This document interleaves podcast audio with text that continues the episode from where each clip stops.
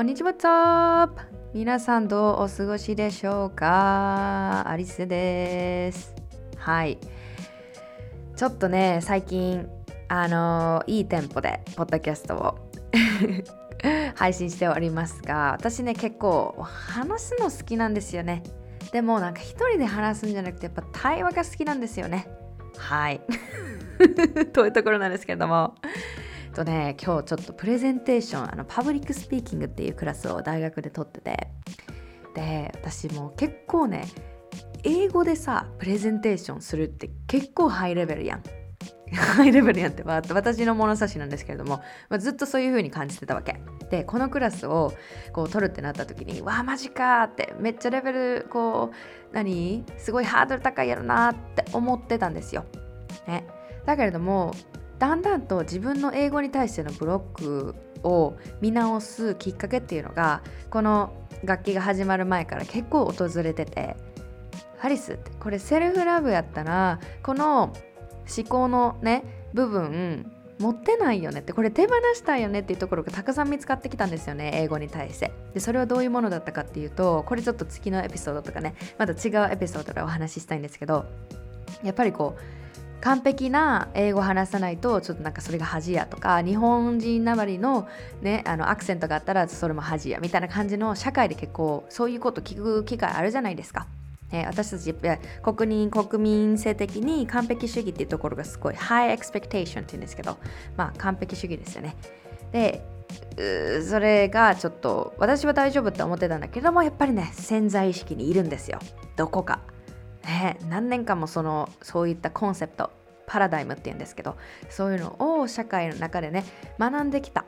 それを私は私は大丈夫ってありのままでいるから私は英語話せるしって思っててもふとした時にある条件にあった時にパッて出てきたりするから完全にはやっぱり手放してはいないんですよね。私が向き合っていく限りね。でそこでも私はもう本当にもうこれ嫌だと思って私はもう free, free myself 自由になりたいっていうところでさまざまなエリアを見あの見直してきたんですね。それこそボディだったりとか。いろんなこうエリアを見直してきたんですけれどもビジネスだったりそうよ。発信だったりそうよ。で私はわ英語やと思って。この英語に対する limiting belief ね、ノイジールームメイトも頭の中でいろいろ言ってくるルームメイトを手放さないと私このまま自分のいいところ個性を殺してしまうっていうふうな思って、まあ、向き合いを繰り返してきました。で今日のゲストねともちゃんもあの海外に住んでるデンマークに今いらっしゃるんですけれどもこういった話も共感できるっていうところですごい私もなんかこうお互いになんかこう 語学とかね文化の自分が文化に対してアジャスメントするところに対してのこう成長をお互い認めておけるっていう ねすごいあの素敵な仲間なんですけれどもともちゃんもこの4月から Take Back Your Power のこのプログラム一緒に頑張ってきてで最初はもう会社員だったけれどももうなんか最初のね不安の向き合い方だったりとかもう自分をどういう風にこう持っていくかっていうところで一緒に見直してきてある日メッセージが来て「ハリスさん今日会社辞めました」でメッセージ来て「ワーみたいな「You really did it!」もうね本当にこのエピソードで話してもらうんですけれども本当にねもうこれ大切なこと学べますこのエピソードでも。ね、実際のもう体験とか経験をシェアしてもらうことすっごいインスパイアリングなんですよねだから今日のエピソードね何かどこかこうはあ、目標にね次の目標に向かっていきたいけど一歩踏み出したいけど不安が出てくるっていうことをね経験すると思うんですけどそれにそういった経験がある方特にもう It's for you はいということでお楽しみください Let's go! はい、じゃあ、ともちゃんです。どうぞ。はい、こんにちは。はじめまして、ともみイです。エーイ。デンマーク語で、はい、みたいな、こんにちは、みたいな、どうやってんですか？はい、おいや、ヘラともみ。いや、ヘラアリス？えー、イエーイそうです、そうです、そうです。初めて言ったデンマーク語。そう、あのね、ともちゃんはね、ちょうど習ってきたから。あ、はいそっかそっかそっか。今日、現在、デンマークにいるということで、今日から学校始まったということなんですけれども、はい。ともちゃん、皆さんによかったら自己紹介をお願いいたします。はい、はじめまして、ともみです。はい。えっ、と、私は、えー先ほどアリスアリスさんが言ってくださったように、今、デンマークで生活をしています。えーデンマークにはオペアっていう制度を使ってきてて、えーホストファミリーのお家でお手伝いをしながら2年間デンマークに滞在するということをしています。えーそうですね。自己紹介、うん何でも言っちゃっていいんですか？うん、どうぞちょ。っといいってたらなんか えっと、今までの、まあ、うん私は、うんの人生は結構海外に行ってることが多くて最近は。デンマーク今回来たんですけど、これまでにも、えっと、ワーキングホリデーを使ってデンマークに来たこともあるし、うんえー留学生としてデンマークに来たこともあるし、デンマーク以外だと、えっと、ニューヨークに半年間留学してたこともあって、その時は、えっと、趣味がダンスなのでうん、ダンスだったので、えっと、ダンスの留学をしておりました。ね。はい。はい。そんな感じですうん、最近はうんう。ん最近は、はい、ありがとうございます。ともちゃん、じゃあ今日お願いします。お願いします。そっかそっか、海外もね、結構好きで、海外ドラマとか、海外の洋楽がうん好きな印象があるんですけれども、やっぱりデンマーク来て、なんかこう、日本との大きな違い、ズバリ、なんか一個挙げるとしたら、こういうとこ、印象、すごい印象的だなっていうの、ありますか？デンマークと日本の違いズバリうん。私の感覚は生きやすいっていうのが一番ありますね。というのはなんか周りの人のことを気にしないあ周りの人も自分のことを気にしてないっていうのを体感でわかるのがすごいデンマークだなって思います私は。それはまたアメリカ、ニューヨークとは違う感じですか？ニューヨークも結構みんな開放的な、なんか個性、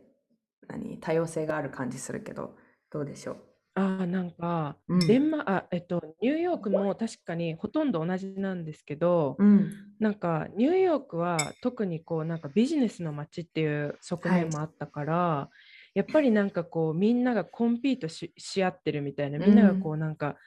戦っているみたいなちょっとこうマウントを取りつつもうん、私は私みたいな雰囲気かな。っていい意味でねうんうん思うんですけどうんうん。デンマークは本当になんか穏やか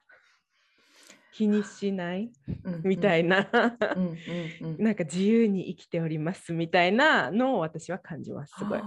マイペースっていう感じ？デンマークの方が。ああ、いい意味で確かうんにそうかもしれないですね、うんうんマイペース。うんああ、そっかすごい素。敵。ね、ともちゃんはあのインスタグラムを使ってね、デンマークのともみデンマーク通信だったっけ？えーともみのデンマーク通信でございます。前と後ろにデンマークの旗がついてあります。こだわりがあるので気をつけます。覚えておきます。そっかそっか。本当に面白くてなんか私からすると北欧の国ってちょっと遠い。なんて言うんだろう。そ距離感というよりかはこう国的に例えば日本とアメリカとか日本と韓国とかこうたくさんこううんうん。交流がある文化的にね国じゃなくてデンマークってこう日本人の私からすると私だけかもしれないけどなんかこう接点があんまりない国かなっていうなんかイメージがあるから、そこまでなんか知らないのよね文化のこととか。デンマークっていう国のもちろんわかるけど、ね、うん。でなんかともちゃんがインスタグラムを使ってこう発信してくれてるからあこんな感じなんだデンマークって思ってすっごいすごいこうともちゃんのインスタグラムをね通していろいろ学べるからすごいワクワクしてくるのね。えあ行きたいって、うん、だから行きます。ぜひ来てください。本当に。はいです。一応今は2う年ん。ぐらいねいる予定なんですよね。そうです。うんうんうん2年間いる予定です。そっかそっか。ね、私はアメリカにいて、こうやってともちゃんはデンマークにいてもこうやってつながれる、もう、うん。オンラインの環境にすっごいすっごいもう本当に毎度感謝なんですけれども、本当に。ね、こうやって私たちがつながれたのももう今言った通り、オンラインのもう発達というか、まあ、インターネットだったりとか、インスタグラムだったりとか、そういったところでつながってっていうところなんですけど、ぜひなんかこう、ね、プログラムでね、4月から一緒に頑張ってきましたって9月末にね、先日卒業されて、されたということなんですけれども、はい。なんかこう、プログラム始める前とか、なんかどんな生き方してたとか、どんなことに苦しんでなんか難しいなって感じてた、なんか経験、ストーリーありますか、ともちゃん？はい。はい。えっと、直近、その、えーこの Take Back Your Power をうん。に入る前のうん直近の話で言うと、うん。えっと、このプログラムが始まったのがえ2021年の4月ですよね。うん。私が入ったのがや。2021年の4月で、えーだったんですけど、そのちょうど1年 ,1 年前の2020年の4月から、えーやっと社会人として働き出したんですけれど、働き始めうん。た私はコロナで、えっと、大打撃を受けまして、うん。で、えーできない。で、えー私は、えーインバウンドっていうその外国から来た外国人の人を日本で受け入れるみたいなことをやりたいと思って、専門学校で学んだりとかして、やっとこう就職できた感じだったんですけど、それももう全く思い描いてた、その自分の社会人生活みたいなのとか、その生活自体が一変してしまう。影響で結構、えーそうですね、ちょっと気分が落ち込んだりとか、ちょっと息苦しくなるような感覚とかが、えー出てきちゃったりとかしていたのが、まあその、Take Back Your Power を始める直近のうん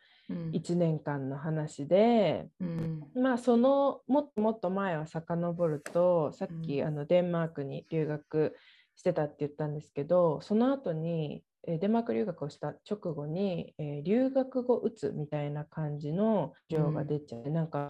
例えるなら、えー逆カーショックの強い版みたいな。何ショッ感じクのまあ症症状。逆タショック？えーと逆カルチャーショック逆カルチャーショックあ、逆カルチャーショック。海外に行った時に、うん。それが行った時にこう、あの衝撃うんうんそのいろんなことを学んできてやってきた私たくさん学んできたことをこう自分に詰めて持って帰ってきたら日本とのうん。うん。そのギャップに苦しんじゃうみたいなのがまあカルチャーショックみたいな感じだと思うんですけどうん。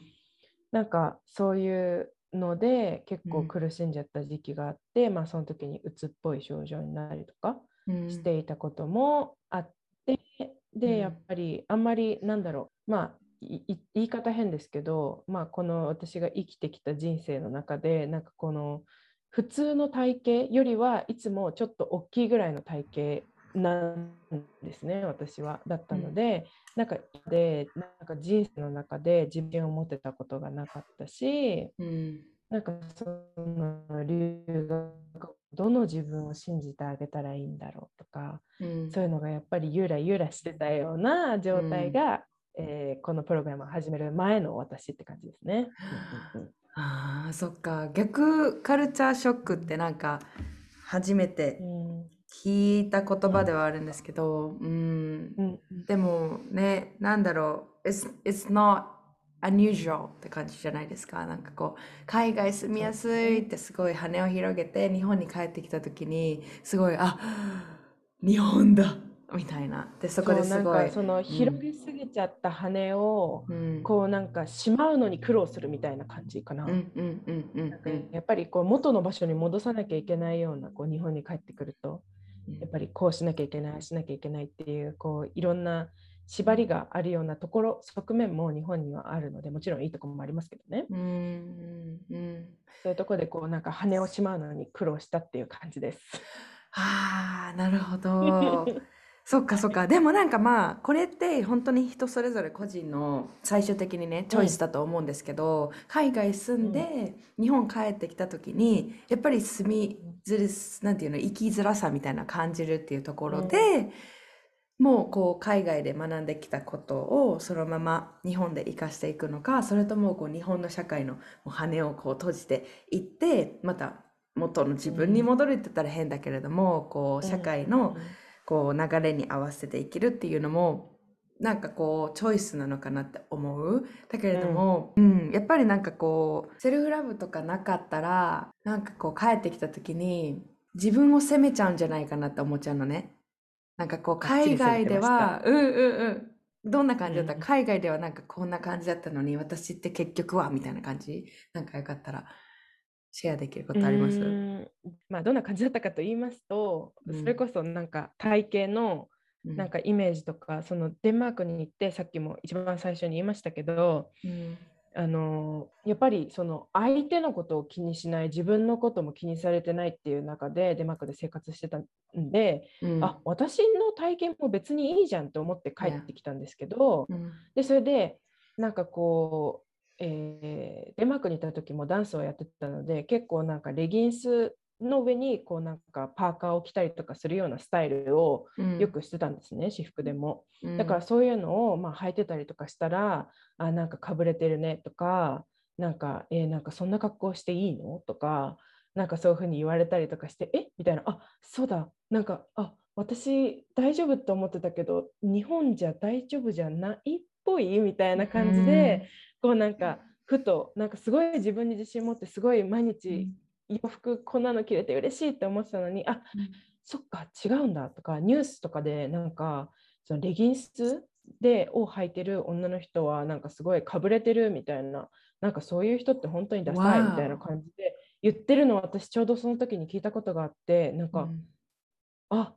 なんかそういうふうに世間には見られちゃうんだったっていうふうに思い出したりとかっていうのはありました。でそれでなんかあそっかなんかありのままの自分でいるのってあんまり良くなかったんだっけ。やっぱりちゃんと戻らなきゃだな。でもなんかあんなに自分らしくいていいって教えてもらったのにみたいな葛藤、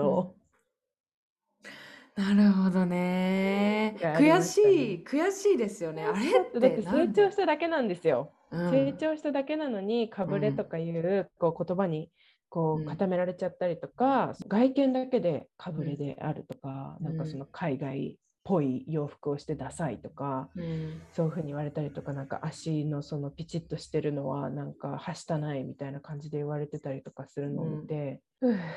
っていうえー、食らいますよねなんかこう、うん、結構ダメージ大きいです。わーそうだそれはデンマーク帰ってきた後の出来事そうですね。うんうんうん、うん、はい。そうですね。厳しいよね。私もまあこうやってボディポジティブとかセルフラブの概念を知ったきっかけになったのがやっぱり英語のコンテンツだったんですね。で、英語を学んだからこそのこうベネフィットというか、まあ今も日本でね、私も含めてそうですけど、こう日本語でボディポジティブとかセルフラブとかそういった海外の海外から発祥の概念がこう入ってきてるっていうところはありますけど、やっぱりこう生でその英語で、その言語で、うん、その知識を得られるっていうのはすごい大きかったのかなって思うんですけれども、やっぱりこうやって日本に帰ってきた時に、やっぱり私が見ているものと、そうじゃない人、そうじゃない人って言ったらいいかな、こう、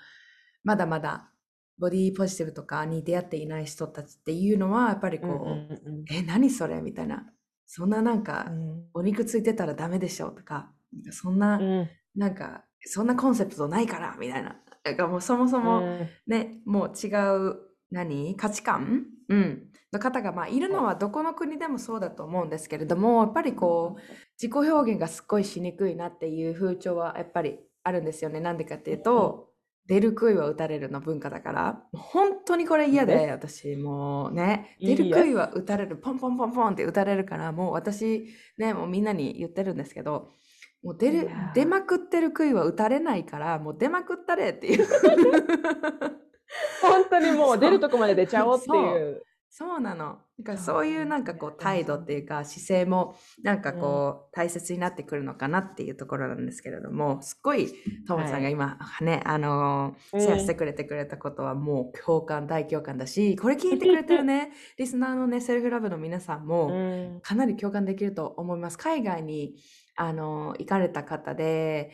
今日本に帰ってきたりだったりとか、現在な海外もいられる方も結構メッセージくださるんですね。でなんかこうアリスさんは日本帰ってもそういう服着れますかとかそういうこの自信でいられますかっていうとこ聞かれるんですけどこれって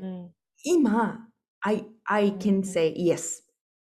今私イエスなんですよ。だけれどもみんなの気持ちめっちゃわかるんですよね。私もそう経験したから、何回かこうアメリカ来てからもう3年ぐらい経ちますけどこうやっぱりその3年の間に何回か日本帰りました。であ私こもう自分で愛していいやんこのボディで最高やんって思った時に日本帰ります。そしたらもうなんかもうべちゃって潰される感じ。なんか私の自信が、えー、なんかえ日本帰ってきた瞬間、ね、そうそうそう潰されんのよね。そう。でなんかこうあ、やっぱり私ダメだ。さっき言ったみたいに、こう自分を責めていた。ね、あれって、なんで私自分好きになれたのに、ね、あんなになんか自由におしゃれ楽しもうって思い出してきたのに、なんでっていうところをすっごい、うん、あったんですよ。ね。でも、うん、当時からこうセルフラブのことについて、まあ、ジャーニー、セルフラブとは私に対してどういうこの状況に対してどういうふうにアプローチしたらいいんだろうかっていうのをまあ考えてきたりだったり私も実際にカウンセラーとお話ししたりだったりとか。で結局私が探した見つかったことって環境ももちろん大切ですけど環境じゃなくて思考このどういうふうに捉えるかっていうこの脳トレをしてあげることで私のソリューションだったんですね。解決法だから、まあ、カウンセラーとお話しして、こう、私は、evaluate、評価したの。私は今現在どういうふうな捉え方をしているかっていうのと、過去にどんなことを言われて育ってきたのかっていうのももう掘り返したし、で、その掘り返した時に、この概念は私の幸せに貢献していますか？そうじゃないですか？っていうところ、この、うん、is, it, is it serving you? ね、っていうところで、手放すか手放さないかっていうのをもう向き合いを繰り返してきたからこそもう今ほとんど平気でもう例えばジムとか行った時も日本でなんかこう自分の着たいスポブラとか、うん、まあなんか何ヨガパンツみたいなの着たりとかして前は抵抗あったんですよ。うん、だけどそれができるようになってきたからやっぱりこれは練習なんだなっていうのを本当にみんなに伝えたくって、このなんか関係ないよってもうな何でもかんでももう whatever なんか you can, you can wear whatever you want っていう感じではなく私も I understand you、うん、I feel you because I was there yeah. そう、yeah. そうそうだから本当にともちゃんがシェアしてくれたことも It's so precious and it's, it means so much to everyone Thank you so much はいそんな感じでしたけれどもじゃあなんかこういろいろね含めて本当にお仕事の時期だったりとか、まあ、コロナ始まったり留学の後のもうこの逆逆何？カルチャーショックワーホリナートとかねあったと思うんですけどこれってなんかセルフラブを、まあ、一緒にねやってきました。このジャーニーはまだまだこれからもね続いていくんですけどなんか現時点でこうセルフラブを通してなんか何か変わったものうん、どんなブレイクする、どんなトランスフォーメーションがあったかっていうのともちゃん聞きたいです。なんかあの、うん、ちょうど今アリスさんがおっしゃってたその帰国した時の自分のその感じる、感じ方が変わったっておっしゃってたんですけど、なんか私がこの self-love journey で今までこの6ヶ月の中で得たものっていうので一番大きいのがあの self-love filter っていうのが私の中にできたなっていうふうに思ってて、うん、であの正直まだ私が日本に帰国した時にじゃあ思いのままその自分の着てるものを、うん、なんか私は私だからって思ってできるかって言ったらまだそんなに強いフィルターじゃないんですけど、うん、でもなんか着実にちゃんとフィルターができてるなっていうのはすごい日々の生活の中で思ってて、例えばなんか今日だったら、うん、あの今日、えー、私はデンマークでデンマーク語の、えー、語学学校の初日だったんですけども、うん、あのすごい不安だったんですね。一つでなんかすごい不安であ大変もうなんか不安でなんか押しつぶされちゃいそうって思った時にまずフィルター1が出てきて、うん、なんで不安なんだろうっていうのを自分に問いかけてあげるっていうことができるようになった。でそれでそれをしたらあ私2つの不安があるなって思ったんですよ。で一つは語学学校に行くっていう新しいことを学ぶっていう不安。うんでもう一つはその学校まで自転車で行くっていうことの不安だったんですね。でうん 自転車私あんま乗るのあの別に焦げないとかじゃなくって、うんデンマークって結構自転車社会なのであすごいこうなんかルールがたくさんあってなんかすごい新しい道行くのがものすごい不安なんですよね。わかるかねそもの。うん。そうなんか間に合うかなとか、うん。ちゃんとルール守れるかなとか車にひかれないかなとかちょっとそれは大げさですけど いや、わかるよ。とりあえずなそれであ分かったみたいな。そっかそっか不安2つあるんだと思ってじゃあその2つの不安だったら学校に行くっていう不安は仕方ない。もうそれは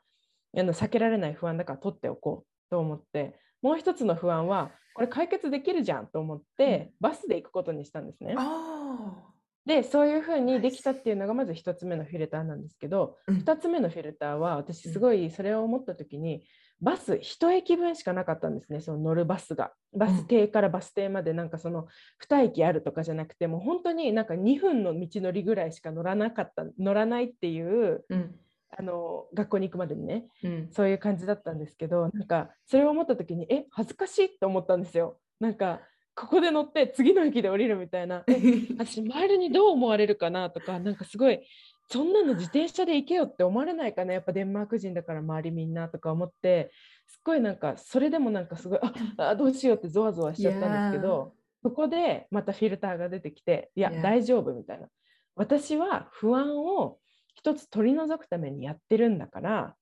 そういうふうにだから大丈夫なんだよ私って思って私は今日行きも帰りも一駅だけでしたけど堂々と乗ることができたっていうのがなんか日々の中でそういう小さいことですけどすごいフィルターっていうのがかけることができてるから無駄にあの自分を責めずに済んでるし無駄に不安を膨らませずに済んでてなんかあこれって6ヶ月でなんかそのコツコツ学んできたことで得たものだなっていうのはすごい思ってます。Beautiful! Woohoo! Thank you, beautiful. I'm proud of myself this year. Yeah, yeah, yeah. すごいこれも、that's self-love. That's like, なんていう Yes. のこう、模索するのよね。セルフラブってこれです。うんもう、it's not simple, maybe. シンプルじゃないけれどもそうなんで。すよ。うんうん日々のこう difficulty 難しいこととかこう壁が現れた時にどういうふうに自分と向き合ってあげるかっていうのを自分で探していってあげる、自分の向き合い方を見つけていってあげるっていうのが本当にこうなんていうの？ご賞味？ごなんていうの？賞ごみ？何？醍醐味。醍醐味。そう前これ。ご賞味食べちゃうなんか。もう一回言って。賞ごみ？醍醐味。醍醐味。醍醐味そうです。そうでここカットしないで載せときます。す。絶対乗せてください。えっと、ご賞味。はい。そう。違う、醍醐味。失礼しました。えー、醍醐味ね。大から始まるんですね。はい。えーめっちゃいいこと言ってたのに、私、セルフラブの、セルフラブはこれです。みたいな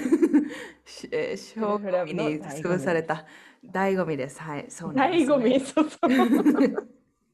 醍醐味なんですけれども。でもこれね、今本当にあのともちゃんがシェアしてくれたことってまさにまさに私たちが学んできたことというかはい。うん。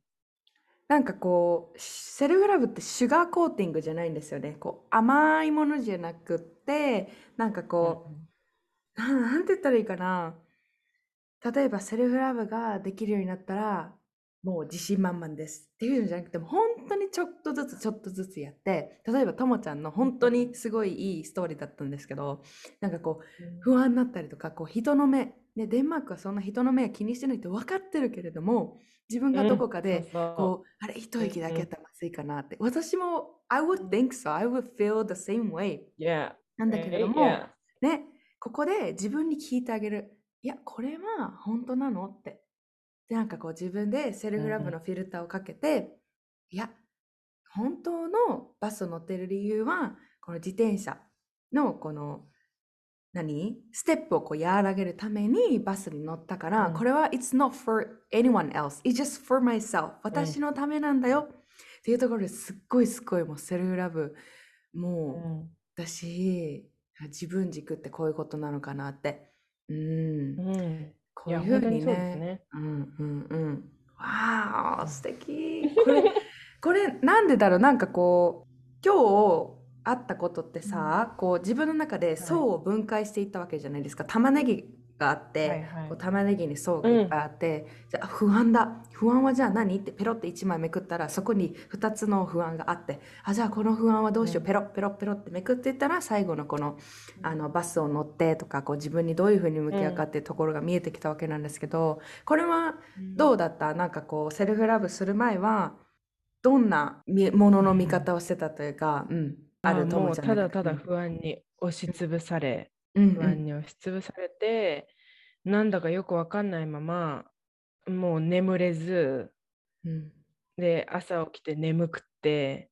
んもう学校行くっていうエネルギーもないまま、とりあえずい自転車に乗って行って、汗うんかいて、苦しくって、うん。なんかいい経験ができなかった。まあまあ、クラスは楽しかったけど、つらっていう風になってたと思います。絶対もうそれはなんかすごいクリアに想像できます。もう今までの人生がずっとそうだったから、うんすごいなんかそういう風にやっぱ考えちゃって、なんでダメなんだろうなんで私こういう風になってるんだろうみたいなところまで行っちゃうみたいなね。あーそういうことね。はい。そうすすごい嬉しいです。毎日、本当うんにこういう小さい気づきがおうん多いので、あうんまた私これできた。あまた私これ小さいことだけどできたっていう、なんかそういうのが、うんすごい自信につながっていくし、その自信がさらに成長にもつながってっていやるなっていうのは、すごいうん最近めっちゃ思います。うん Oh うん my goodness, you're getting it, you're getting it. Oh, oh, oh, oh, I'm so happy. I am so happy. Yes. そうなんです。もうこのやるからこそ、そういうことかっていう自信がついてくる？え、これ揺るぎないですよね。もしかしたらまあある出来事で、こう、あ、I feel disappointed って言って、こうなんか自信がうん。喪失してしまうこともあるかもしれない、じね、人生だから。うん。だけれどもこれって本当になんか少しのあのちょっとのウィンを認めてあげる気づいてあげるっていうところで、あともみできてんじゃんってアリスできてんじゃんっていうところが繰り返されていくから、この何セルフラブが強まっていくというか自信が強まっていく、ねまさに。そっかそっうんうんか。これ本当にさ、はいもう生きるスキルというか、いかにどう自分と向き合っていくか、じいかに自分とこう仲良くなっていくかってところなので、このスキルがあれば、正直どこにいてもあんま関係ないと思うんですよね。うんあもう本当にそう思います。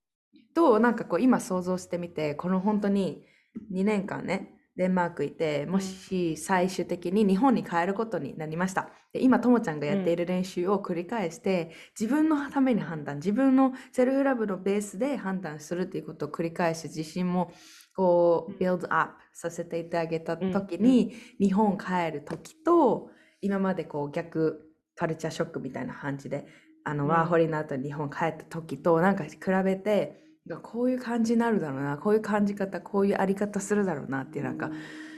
イメージイマジネーションあります？うーん、なんだろう。うん。なんか、その自分が2年後にこうありたいっていう、えっと、うん。目標があるんですけれども、うん。もしそれが達成できなかったとしても、うん。すごい自信を持って帰国できるし、うん。なんかすごい、なんだろう、その過程をセレブレートできるというか、うん。私ここまでよく頑張った。じゃあ次頑張ろうってもしその目標が達成できなかったとしてもできるしうん。そのセレブレート自分ができるし、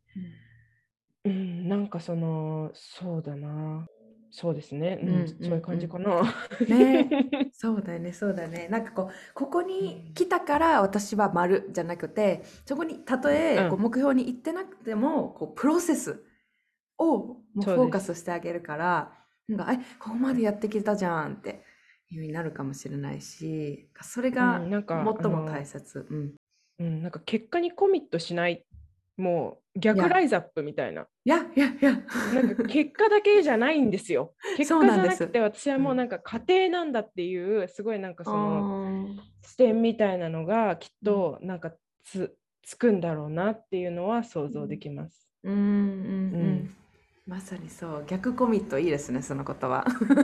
うん。逆ライズアップ。逆ライザップ。わかりやすい。わあありがとうシェアしてくれて。じゃあなんかこの、今回この これね4月にプログラム始まったんですけど、はい。ともちゃん結構なんかこれこの前もお話ししてくれたけどなんか結構迷ったね入るかこのプログラム、うんで、うんうん。ここでやっぱり、まあ、何か自分の中で決意がないと踏み出してなかったと思うんですね。ではいなんかコーチをつけようと思った理由とかなんかこう自己投資をする決意をした理由とかなんか覚えてるんか？はいはい覚えてますうん覚えてます。うんうーんとうんなんか一番大きかった何個かあるんですけどうん一番大きかったのはアリスさんとバイブスが合うっていうあ まさに。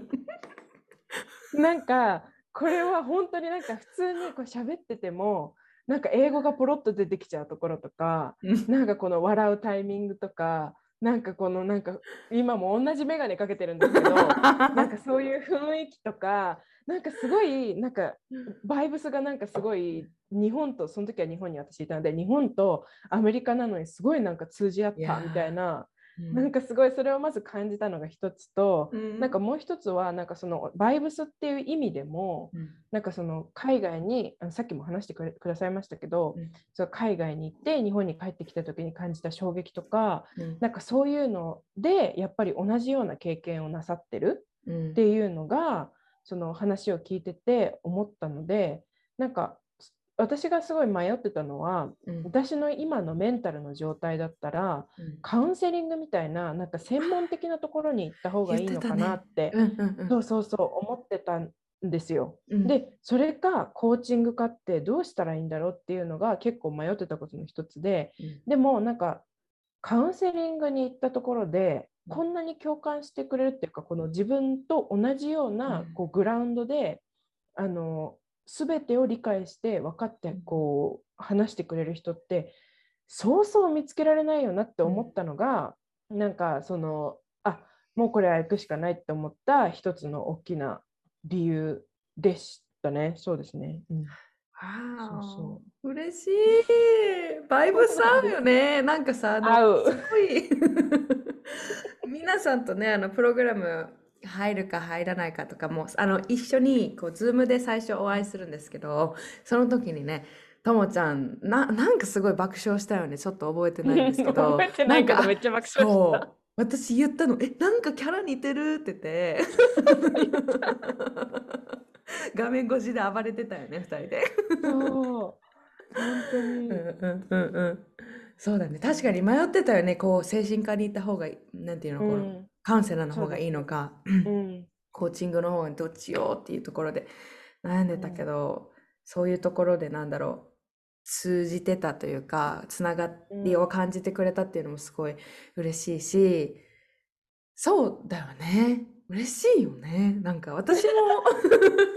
私ももちろんコーチとして本当にもう感謝だらけだし嬉しいこともたくさんだけども、逆の立場だったらさやっぱりこうここまでこう細かいところレベルで共感できるというかうんこうやって一緒に進んでいける人がいたらすごい心強いだろうなっていうふうにも思うし心強かったです本当に。うんそうです。うんそうですね。そう。あとなんか、あのほ そのバイブスがみんなが合うとは思わないので、そのうんうんなんかあバイブスが合わないと入ってこれないとかそういうことじゃないので、他にもなんか思ったことがあったので、それはなんかお伝えするとすれば。いやなんかその私はさっきも言ったんですけどそのデンマークからこの帰国するまでにやりたいっていうか達成したい目標っていうのがまあ夢っていうのが大きい夢があってでそれを達成するためにそのやっぱり今のメンタルの状態じゃダメだなっていうふうに思ってそれで入ったっていうのもすごい大きかったです。なんかこれをやったらなんかそれこそ今まさに達成できたことですけどその自分のことをこうなんか自分で機嫌を取る自分で自分の機嫌を取ることができてなんかそのめったにメンタルが揺らがなくなるんじゃないかなってすごいなんかアリスさんの投稿やらあとなんかワークショップかな、うん。3日間あったと思うんですけどそれを聞いててすごい確信が持てたのでうん。それもなんか、うん、大きな要因の一つでしたね。決めた。いやーなんかこうアリスの活動とかも発信を通してこう私も変われるかもっていうなんかこうホープフルな感覚がうん、あったのかなって思った。ありましたありました。うなんか、アリスさんの活動を見ててっていうのと、そのワークショップで聞いた内容うん。うんが、詳しくはなんだか忘れちゃったんですけど、まあもちろんあの今までやってきたことなんですけど、うん。なんだろう、なんかすごい、あこういうことが学べるんだったら、なんかもっと学びたい。それが学べたら私、強くなれるかもっていう感覚はありました。あー嬉しい。じゃあまあこうやってねいろいろたくさんの変化を見てきたわけですけれども。でこうやって最初はカウンセリングと迷ったってところでともちゃんはカウンセリングは今までそういう経験はありますか？誰かにカウンセラーの専門の方に話すっていうところは。日本で？それともアメリカ？でうん。1、2回、うんうんうんうん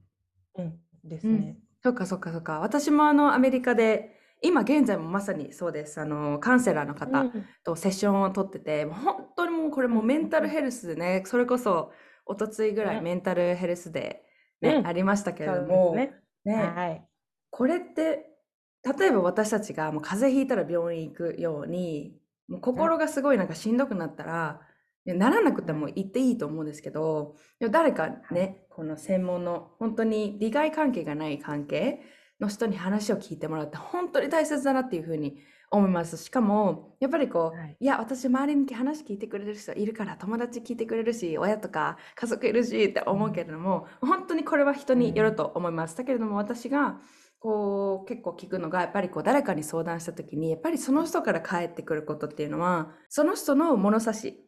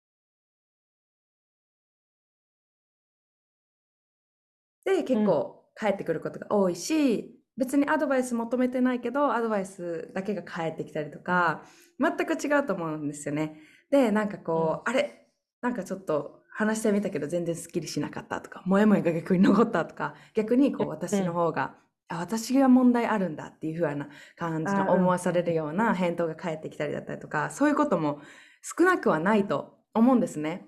うん。はい。私もなんかこう、こういうことがあるんだっていう風に話した時に、いや、俺もとか私も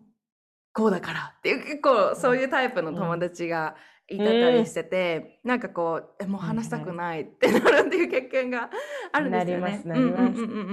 だけど私のカウンセラーの方本当にすごいあの気があってその方もすごい「うん、ああそうかねそうだねそうだね」って「うんうんうん」って聞いてくれて、うん、じゃあなんかこっからどうしていこうかっていうなんか本当に自分の意思をこう尊重してくれるあの方なんで、まあ、プロの方だからそうっていうとこもあるんですけれども本当にカウンセラーってもう自分の心を整えるための一つのツールとしてぜひどんどんいろんな、ね、もっと方いろんな方が利用できるようになったらいいなっていうふうには思ってるんですけど、と、も、ちゃんの中でなんかこうカウンセラーの経験もあったんだけどなんかコーチングをつけるメリットってどういうことだと思いますか、コーチングをつけるメリットは私の中では、うん、その自分の悩みに対して、うん、あのそ対しての自分自分の悩みに対しての解決策っていうのを見つけられる、うん、なんかこれ当たり前のことだと思うんですけど、例えばアリスさんだったらアリスさんは今インスタグラムでも発信してる、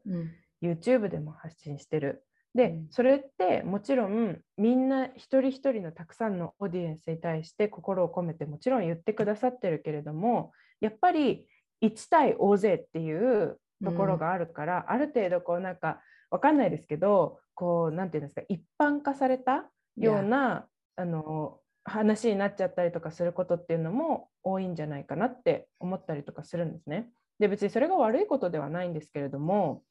であの例えばあの自己啓発本とかそういうのを読んだりとかして、うん、もちろん私たちはそこから得られることもたくさんあるんですけどなんかコーチングっていうのはそのなんだろう例えば本を読んでてあこれは私すごいなんかピンとくるけどこれはピンとこないなみたいなのが発生しないのが、コーチングだなって思ってて、うん、だからもう私のその悩みに対してそちゃんとそのコーチが向き合ってくれて、うん、それの解決を導いてくれるから、うん、なんかすごい効率的に自分の悩みとかを解決解決って言い方はもしかしたら違うかもしれないですけど、まあ、その悩みを処理できるみたいな、感じっていうのはあってだからなんかその次に何か大きいことやりたい人とか、うん、なんかそのなんだろう。もうちょっとこんなに苦しいのはいっぱいいっぱいだって思ってるような人たちはなんかすごいすっきりするんじゃないかなっていうのは思います。うん、私が実際にそうだったし、うん、なんかすごいあ私に向けて言われてるんだ。あそうだそうだっていうのをすごい毎回その個人のセッションの中ですごい感じてました。うん、うん、Wow, that was a good point. だって、うん、こうもちろんね発信する時に本当にもうその通りなんですけど一人一人に届けっていうふうには思うんですけれどもやっぱりコーチングってこうフォーカスがもうキュッて狭まるから、うん、もうすごいカスタマイズカスタマイズって言ったら変かな。なんかこうその人に何が今必要なのかとか、その人が抱えているこうその人が見えていないね、ともちゃんが見えていないこう潜在意識にある部分の本当の根本的な原因は何なのかっていうのをもう一緒に探していくし、コーチングとか、まあ、カウンセラーもそうだと思うんですけれどもこれってまあ私のコーチングで言うとともちゃんがこうあ私こういうこと最近経験してるんですって例えばね相談してくるとする。そしたらあじゃあ私だったらこうするよ。こうしなよ。こうするべきだよ。これどうっていうよりかはそう、そこにまず行かないんですよね、最初に。もちろん、ともちゃんが、アリスさんはどうする？っていうふうに聞いてきたら、私だったらこうするよ。っていう意見も、交換ももちろんするけれども、そこがベースじゃなくて、このコーチングっていうのは、コーチングを受けている人側に主導権があるんですよね。その人が主役なんです。はいねオリンピック、うんうんオリンピックにコーチ、ね、いますね。指導してくれる人いますね。それが私。で、ともちゃんは泳ぐ選手。ね、金メダル取りに行くぞ。メダル取りに行くぞ。で、私がどんだけ思っても、ともちゃんがやらないと始まらないわけなんですよね。うんともちゃんがもう、はいあのクロールしないと進まないわけなんですよね。隣で、ともちゃん、おい、何やってんだって、ともちゃん、こここ、あの、手を右手前に先出して行くんだぞって言っても、ともちゃんがやらへんかったら、ともちゃんはもう沈んでいくだけなんですよね。うん。そうそうそう。コーチングってそんなイメージで、本当に私が、はい。ああしなさい、こうしなさいじゃなくて、本当にもっとどんどんどんどん深いとこを見つめ直していく。このプロセスをやったからこそ、こう最初にともちゃんが言ってくれた、ね、あのバスの話、学校に行く話。 win が自分でできるようになってくるって、もう本当にこれ、はい。もう、 win。何、はい victory 何？ victory ですね。ね victory です。得たものですよね。はい。Thank you. That win is so great. Ah, I'm so inspired. そうか、そうか。ありがとう。え、じゃあはいなんかこう、いいねいいね私とのなんかコーチングだったりとか、このね、take back は your い power。take back your, take back your power ですよ。自分のえーパワーを取り返してくれっていう意味を込めた名前なんですけれども、なんかそこのプログラムとか私のコーチングで印象的だったこととか、なんか入ってよかったなーって思うことあったらぜひシェアしてほしいです。えっと、印象的だ、えっと、2個あるんですけど、うんうん。あの印象的だったことは、うんあのうんちの話。シェアして、シェアして。えっと、話あの、うんちょっとうんちって何回も連呼しなきゃいけないので、このストーリーは。okay. だから、プープーって言いますね。プープーって言います。う ん Okay. うんうんなんか可愛いから、そっちの方が。わかった。えっと、なんか、あの、すごいこのプープーの話を聞いて、私は、すごいなんか、あ、人生ってこういうふうに見るべきだなって思ったんですね。で、うんそれは何かっていうと、アリスさんが、えっと、それ多分個人のコーチングの時ですよね。話してくださったことで、あの、人生って、なんか例えば私だったら、その仕事で、仕事が今辛いから辞めるかどうかっていうのをすごい迷ってた時期があって、その辞めてとどまるか、それとも、ん辞めん辞めずにとどまるか、辞めてデンマークに行くか。うんで、どっち、私はすごいその辞めちゃったら、せっかく新卒で入ったのに、なんかそれが無駄になっちゃうとか、あのお金が稼げなくなっちゃうとか、デンマークに行ったらそんなに稼ぎが多くないだろうからとかっていうのを考えてたけど、でも辞めなかったら辛いみたいな、そういうのでこう葛藤がいっぱいあった時に、どっちの道に行っても辛いことはたくさんあるんだよっていう意味で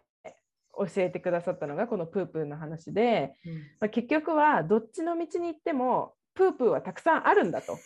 山積みになってるのね。別名そう山積みにプープーがあるんですよ。だからじゃあ仕事を辞めたからって100%いい人生が送れるかって言ったらそうじゃないんですよ。うんそうその一見楽に見えてもその中にすごいたくさんのプープーがあるからそれを乗り越えていかなきゃいけない。ででも一方で残ったところでやっぱりそっちにもプープーがあると。じゃああなただったらどっちのプープーの道を選びますかっていうのであこれ私ちょっとクリアに見えたかもって思って私はあの仕事を辞めてデンマークに行くっていうことを決めたんですよね。でそれがすごいだから自分の中ではすごいなんだろうハッとさせられたことでで結局そのデンマークに行くって決めてうん早速プープーが現れたんですよ。Yeah, what was that? 何？えっと、あの、何プープーだったかというとあの荷物をたくさん送ろうと思ってたんですね、まあ、2年間なのでもうほぼ引っ越しなのでいっぱい荷物を持っていこうと思ってたくさん箱にも詰めてたんですが、えーそれこそ本当に出発の前日に今デンマークの郵便の事情が良くなくて3日で届くところが1ヶ月かかっちゃって全然リリースされないと荷物が全然届かなくてすごい困ってるっていう情報がすごくたくさんをそその情報をすごいたくさん見つけたんですよ。でえやばいかも。私これ1ヶ月も届かなかったらダメだって思ってでそれで結局は私、えー総重量100キロの荷物を1人で、えっと、日本からデンマークまでもちろん飛行機の中はあの私は必要なかったですけど うん、その持ってってチェックインするところと向こうに行ってデンマークで日本語が通じないところで100キロの荷物を2つのカート Oh あの空港であのね。空港のカートあるじゃないですか。あれすごく運転しづらい、うん。あれに2つ乗っけて100キロを自分で、えっと、移動しなきゃいけないっていうことになったんです。うん。でじゃあはて、えっと関税はかかるのかとかどれぐらいお金がかかっちゃうんだとかじゃあなんかそういう書類は必要なのかとか本当に前日の真夜中ぐらいに考えなきゃいけなくなっちゃってうんお金はどれぐらいかかるんだとかじゃあ向こうに行ってそこからホストファミリーの家まではどういうふうに持っていくんだとかもう残りもう6時間とか7時間で出ますみたいなところで全部考えなきゃいけなくなっちゃってもうほぼ半泣きだったんです。うんでもその時に私は思い出したんです。あうんこれがプープーだと思って。で、ま。なんかそうそれであそっかそっかこれがプープーでやっぱり自分は会社を辞めてあのデンマークに行くっていう素敵な道を選んだけどやっぱりこうやって試練はあるんだなって思った時にでもこの試練って自分が選んだ道だからあすごいなんか勉強にもなるし心地いいかもしれないって思ったんですよ。うんこれが自分の好きな自分の好きなプープーな道を選ぶっていうことだなっていうのをすごい思ったっていうのがこのグループに入ってすごいなんか私の印象的だった話のナンバーワンでございました。あー。あーすごい。や。この プープこれね私もあのある本からあのインスパイアを受けたところで私もハッとさせられたんですよ今まで、こううん。完璧なこういう状況だったら私こうなのにとかやっぱ心のうん。底どこかで思ってたんですよね、でもその本を読んだ時にプープの話出てきた時に What? あどっち行ってもんこっち行ったとしてもプープープだらけやんっていうのを気づいて もうこれはみんなに伝えないとと思って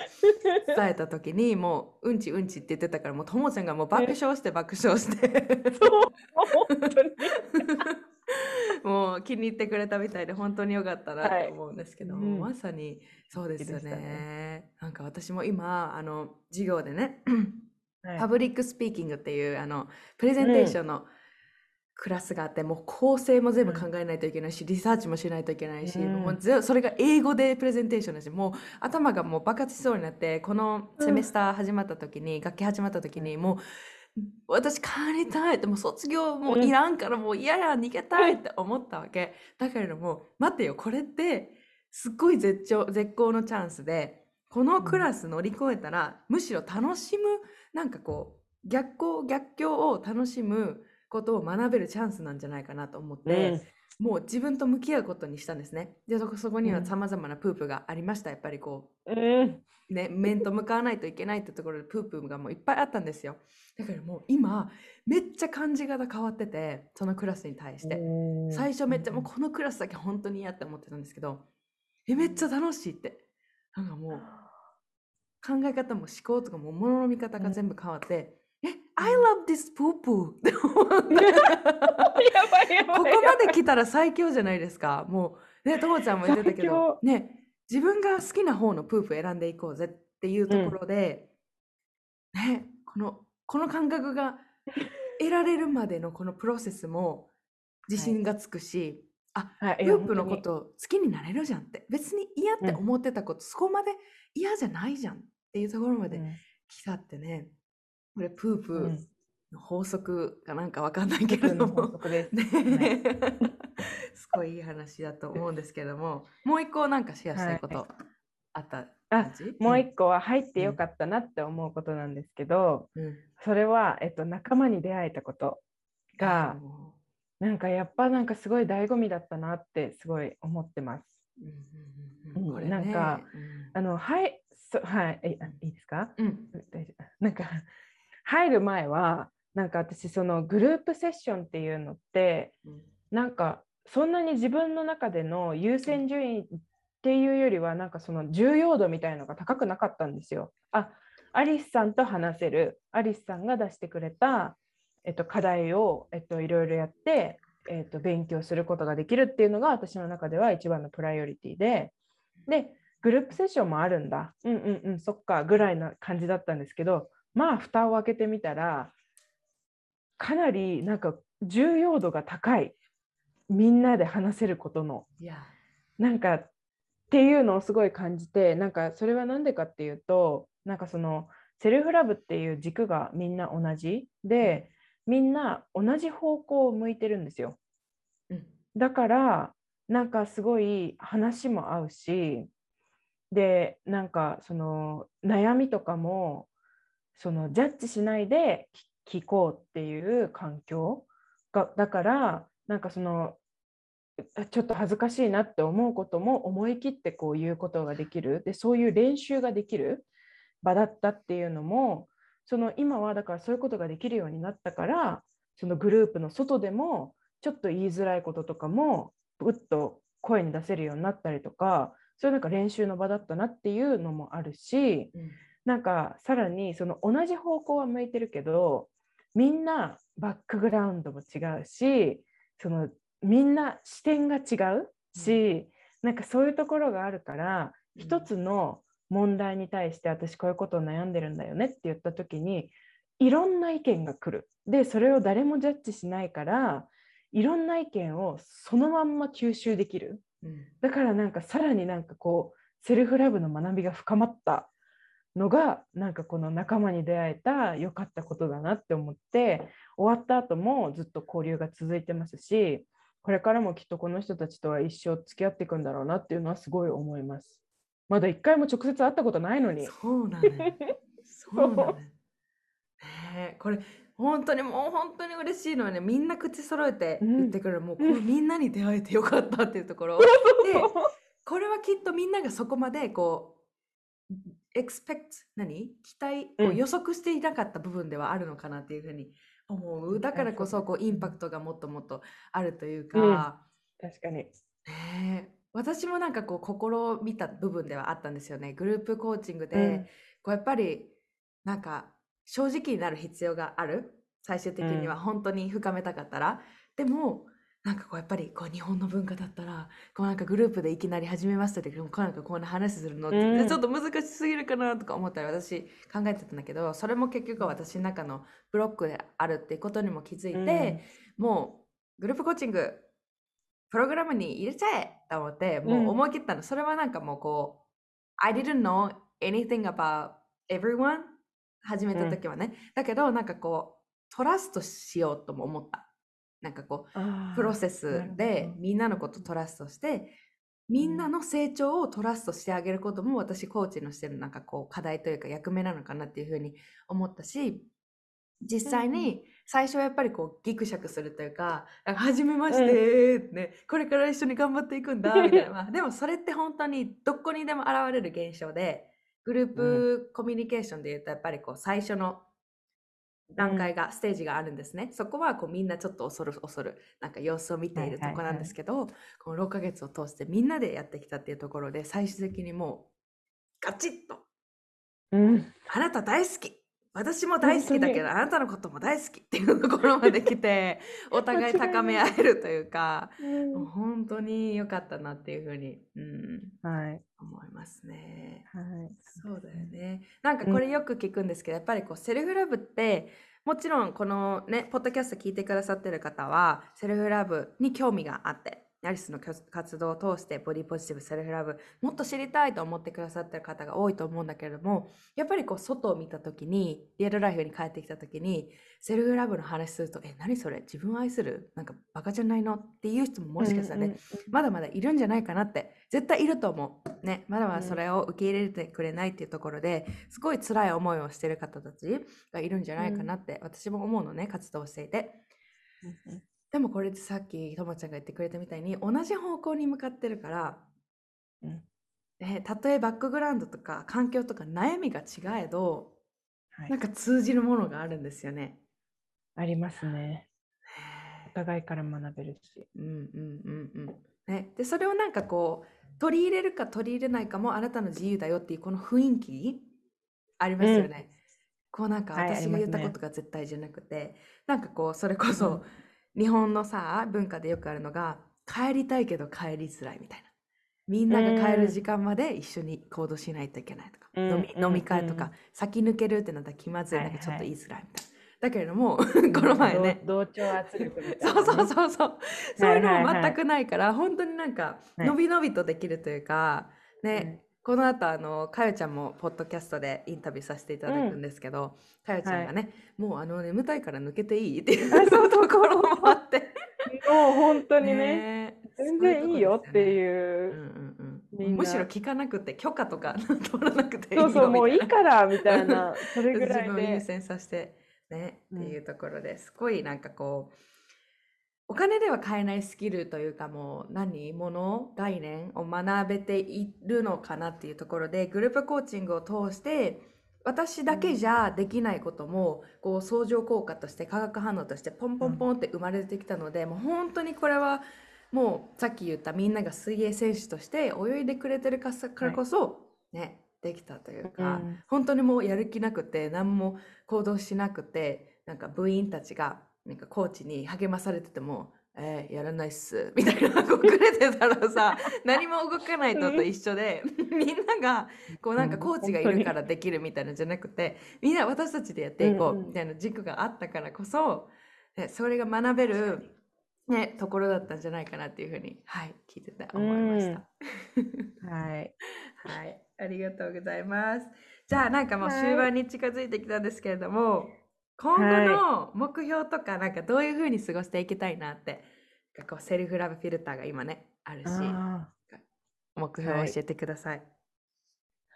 今後は、うん、えー私はあ初めて人と会うのがすごく苦手なんですけれどもあのーとかこうなんか大勢いるところに新しい人として入ってったりするととかがうん。すごく苦手なんですけど、うん。まあその自分の self love filter を使って、まあ、将来の夢のためにも、えっと、いろいろコネクションを作っていくっていうのがこれからすごく大切になっていくところなので、こうデンマークでいろんなコネクションをどんどん広げていってそうですね。将来はなんかうんなんかいいことができるようにデンマークで何かできるような人になるっていうのが今の私の目標です。ちょっとプープね、選んでいこうね。そっちにしても、はい。プープがあると思うんだけれども、デンマーク産のプープということで、そのあのはい楽しんでいきましょう。わかりました。楽しみます。そっかそっか。やっぱりこうセルフラブを通してうん。なんかこう自分のプロセスを楽しめるようになるともう本当に何でもできるんですよ。もう何でもいいんですよ。Be creative ね本当にもう私が思うのは今まで制限だらけだったのね。私がこういう体型になったらこういうことができる。私はこういう能力があって私がこういう年齢だったら私がこういうポジションだったらいっぱい考えとったんやけどそんなんもう It's not serving me ね。全然自分のこと幸せにしてくれるような考え方じゃないからもう自由にやっていこうぜってそのクリエイティビティ想像力を使い出した時に私たちってめっちゃ想像力あるんですよもともと人間って。うん。それがこう、はい。他の動物がどこまで想像力あるかわかんないけれども例えばさあた明日プレゼンテーション。え何言うか忘れたらどうしよう。あれ？スライドめくるのなんかこう間違えたらどうしよう。タイミング間違えたらどうしよう。え英語間違えたらどうしよう。えこう思われるんじゃないか、めっちゃイマジネーション使ってるんですよねこれ。みんな絶対これ共感できると思うんですよ、不安とか、はまだ起こってないことのイマジネーションってめっちゃ素晴らしいんですよね。でもこれ逆に発想を変えてみたら私たちこのイマジネーションできる想像力っていうのもそもそもそも備わっているのでそれを前向きにちょっと変えてみようって、私これでこれプレゼンテーションあの向けてやっていることなんですね。今個人的に。例えば、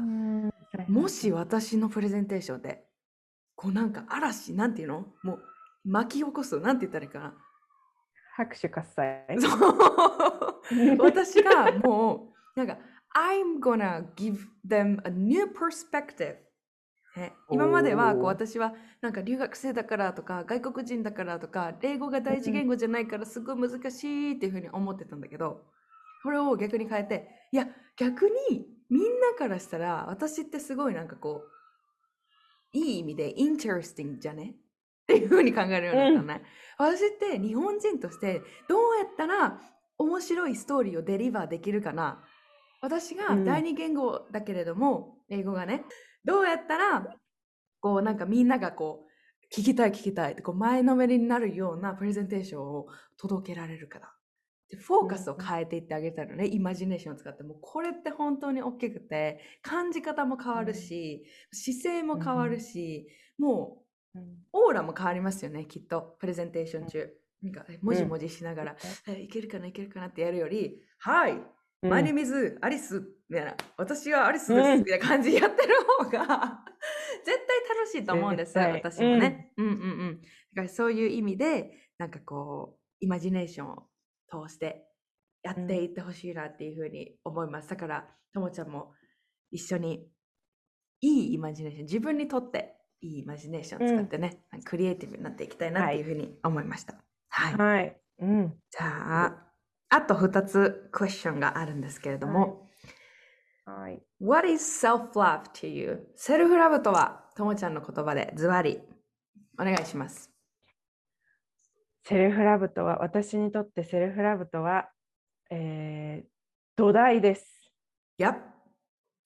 ファンダメー土ションですね。はい。そうです、そうです。うん。あの、すべての、私の土台だし、なんかすべての土台だなっていうのはすごい思ってて、あの、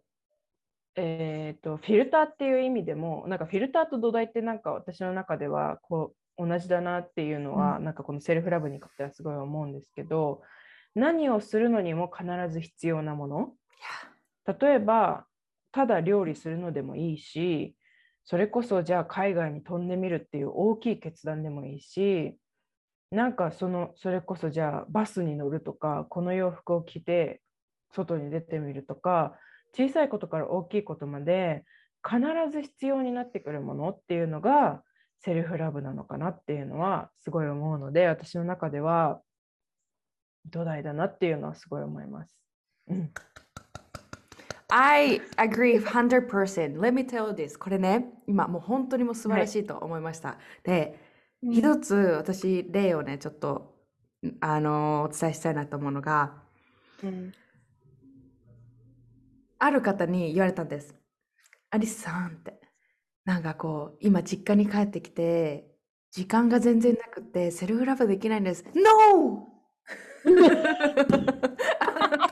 No! My answer ね、私のもう、もう瞬間的な、あの反応は、うん No! It's not self-love! I'm, I'm not, self-love じゃないよ、それ。ちゃうね。時間がないって思う環境の中でも、じゃあいかにどうやってこう、自分と向き合うかとか、なんかこう、向き合うために、こう、何？定まった時間っていうのは必要ないんですよね。例えば、それこそ今、ともちゃんが言ってくれた料理するとき。ね。料理する間でも、この感触で楽しみながらやる。今、この瞬間にフォーカスしていて、あの料理をするっていう選択をしている自分が、もうなんか料理しながら、もうあれ、あんなこと、こんなこと考えて、不安を繰り出している選択をしている自分、これ選べるんですよね。もうこういう日常のもうマイクロ、ミクロ、マイクロ、もう小さいところから、本当にセルフラブっていっぱいチャンスあるんですよね。そもそも土台だから全部チャンスなんですよね。だから時間があるからないからじゃなくて、じゃあそもそも時間があるかないかのコンセプトと見直してあげるとか。うん、e- everything! なんかもうこれ本当に私はちょっと本当に。燃えたんですよね、そのコメント来た時。違うねん、うん No! って。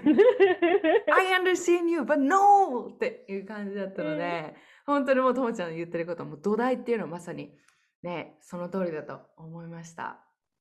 はいい。はい、そんな感じで。じゃあ、このはい。セルフラブをね、したい皆さん、Be Your BFF のポッドキャスト聞いてくださってるセルフラバーの皆さんに、どうかメッセージをお願いします。はい、えっと、なんか、ここ数日考えてたことがあって、セルフラブって、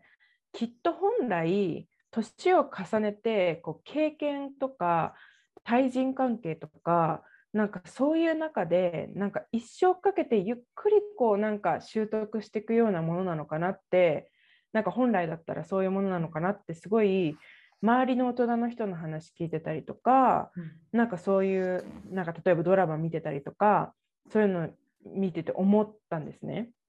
でだけどなんかこのセルフラブを今例えばアリスさんと一緒にやるとかその自分が今フォーカスして自分自身でやってみるとかっていうのってなんかその仲間とかそのアリスさんとかとともにこうギュッとこの一生で学ぶことをこうギュッと凝縮して今学べるっていうことだから、うん、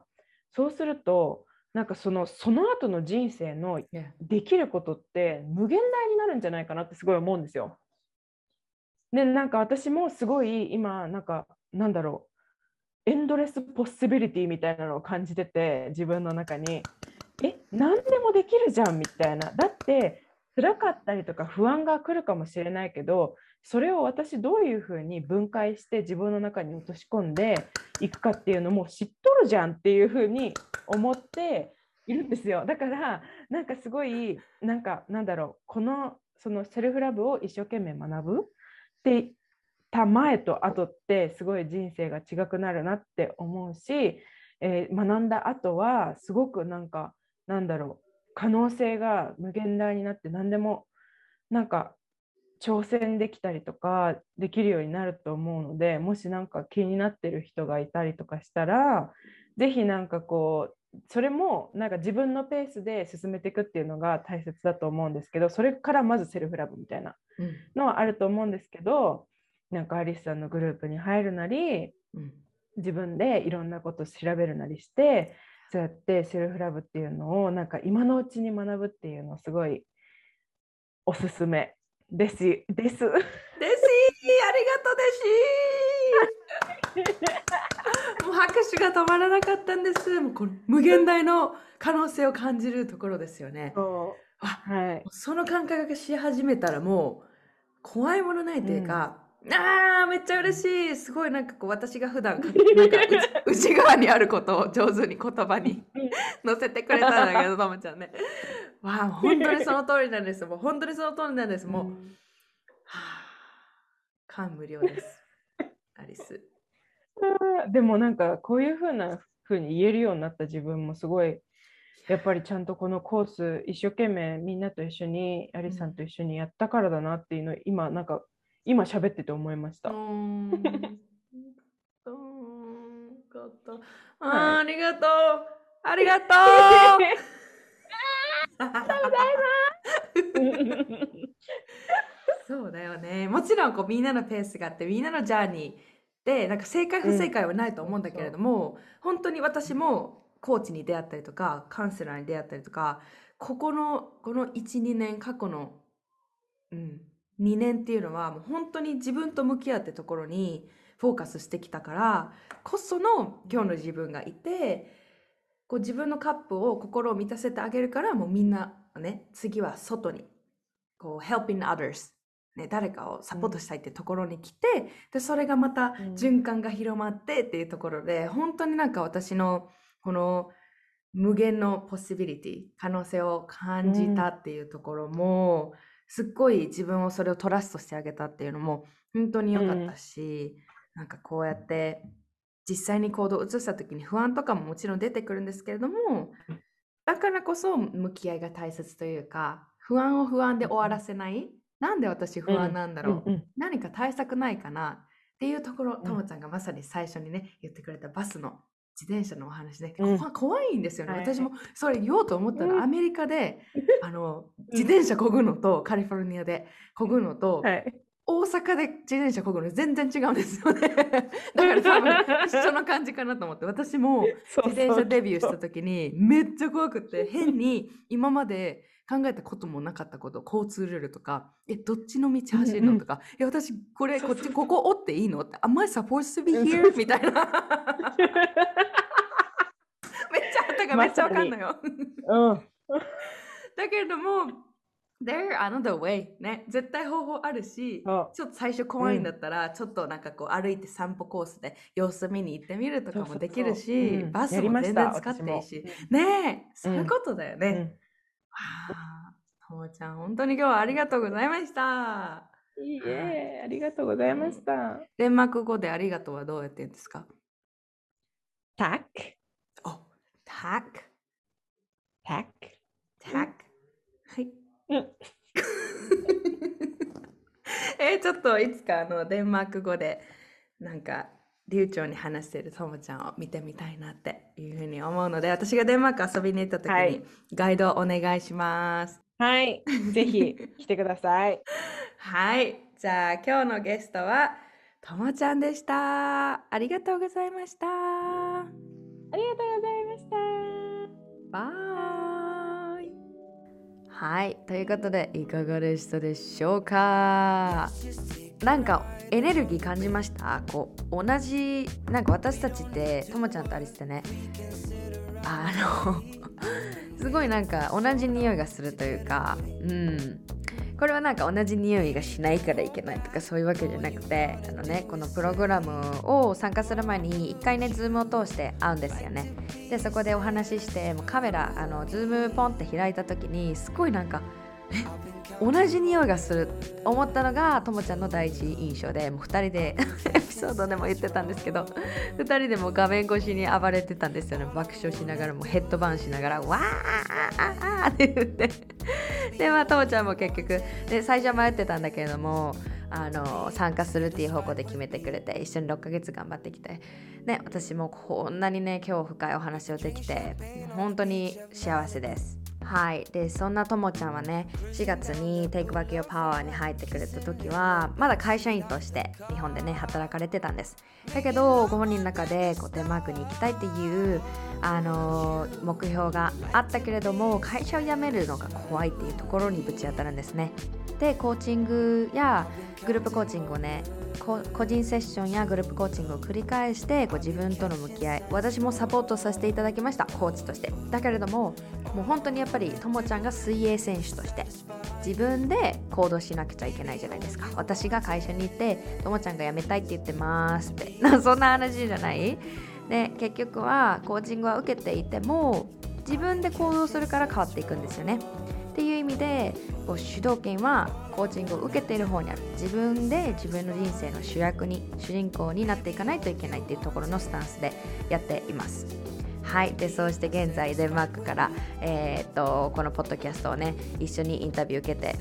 一緒に対談してもらったんですけれども本当にこうセルフラブがあるからプンって変わるんじゃなくてもうセルフラブっていうのはだから毎日のこうちょっとしたこう感情のなんか突起というか感情が出てきたところに対してもあ私なんでこういう風に感じてるんだろう。俯瞰できるスキルもね突き出してもうこれね最後にともちゃん言っててくれてましたけど無限大の可能性を感じ始めるんですよ。もうここまで来たらねもう彼女はもうこのまま目まぐるしい、えー活躍を。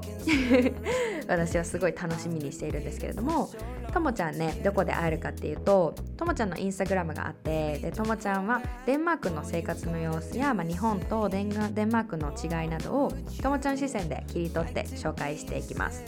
でまあそのインスタグラム自体はまだ始めたばかりなので試行錯誤中 試行錯誤中なんですけれどもゆくゆくはこうセルフラブとかボディポジティブ社会問題など絡めながらデンマークの魅力を発信したいなというふうに思っていらっしゃるみたいです。はい、彼女もあの今回のデンマークに行ったのが初めてじゃなくて前もワーキングホリデーで行ってたのかな。でその時にすごいこう日本とあのデンマークの、まあ、カルチャーを違いを学んだりとか本当にたくさん学ぶことがあってそれを日本のね社会にも本当にたくさんね私たち課題がありますからそれをねどういうふうに立ち向かっていくかどういうふうに向き合っていくかっていうところの彼女もすごい試行錯誤していったり、ね、向き合いをしていくっていうことでなんかね私もねこうセルフラブボディポジティブアドボケーターとしてこう将来ともちゃんとそういった場でえー、とコラボレーションしてね色一緒に進んでいくんじゃないかなっていう風な気はしています。はい、で彼女もいつかこう YouTube でも発信したいという風に考えているみたいで、えー、と Instagram で進捗状況をお伝えしますとのことなので、はい、ともちゃんとつながるためにインスタグラムぜひチェックしてみてください。ともちゃんのね本当に毎日のこのセルフラブジャーニーっていうところであの今日はこういう進歩があったとかこう今日はこういうところがすごいなんか思いましたとかいろんなね毎日の 成長を、えーと、ストーリーなど使って発信してくれたりだったりとかこうデンマークの住みやすさデンマークのこういった一面意外な一面だったりっていうのも発信してくれてるので本当に面白いです。ぜひ見てみてください。でねこのエピソードでいいなと思ったところがあったりとかこうメッセージ伝えたいと思ったらぜひ Go ahead もうともちゃんにメッセージしてね DM で。はい。ともちゃんもすごい嬉しいと思います。じゃあ今日はこの辺で終わりたいと思いますがもし Take Back Your Power のプログラムでアリスや素敵な仲間と一緒にセルフラブをギュッともう6ヶ月でギュッと、えー、一緒に学んでいって一緒にねサポート受けながら実践していってもうこの6ヶ月の後はもうともちゃんやね他にインタビューさせていただいいただいた卒業生の皆さんのように自分を信じて自分なりのセルフラブジャーニーを続けていきたいという方にはもう本当にもうとっておきの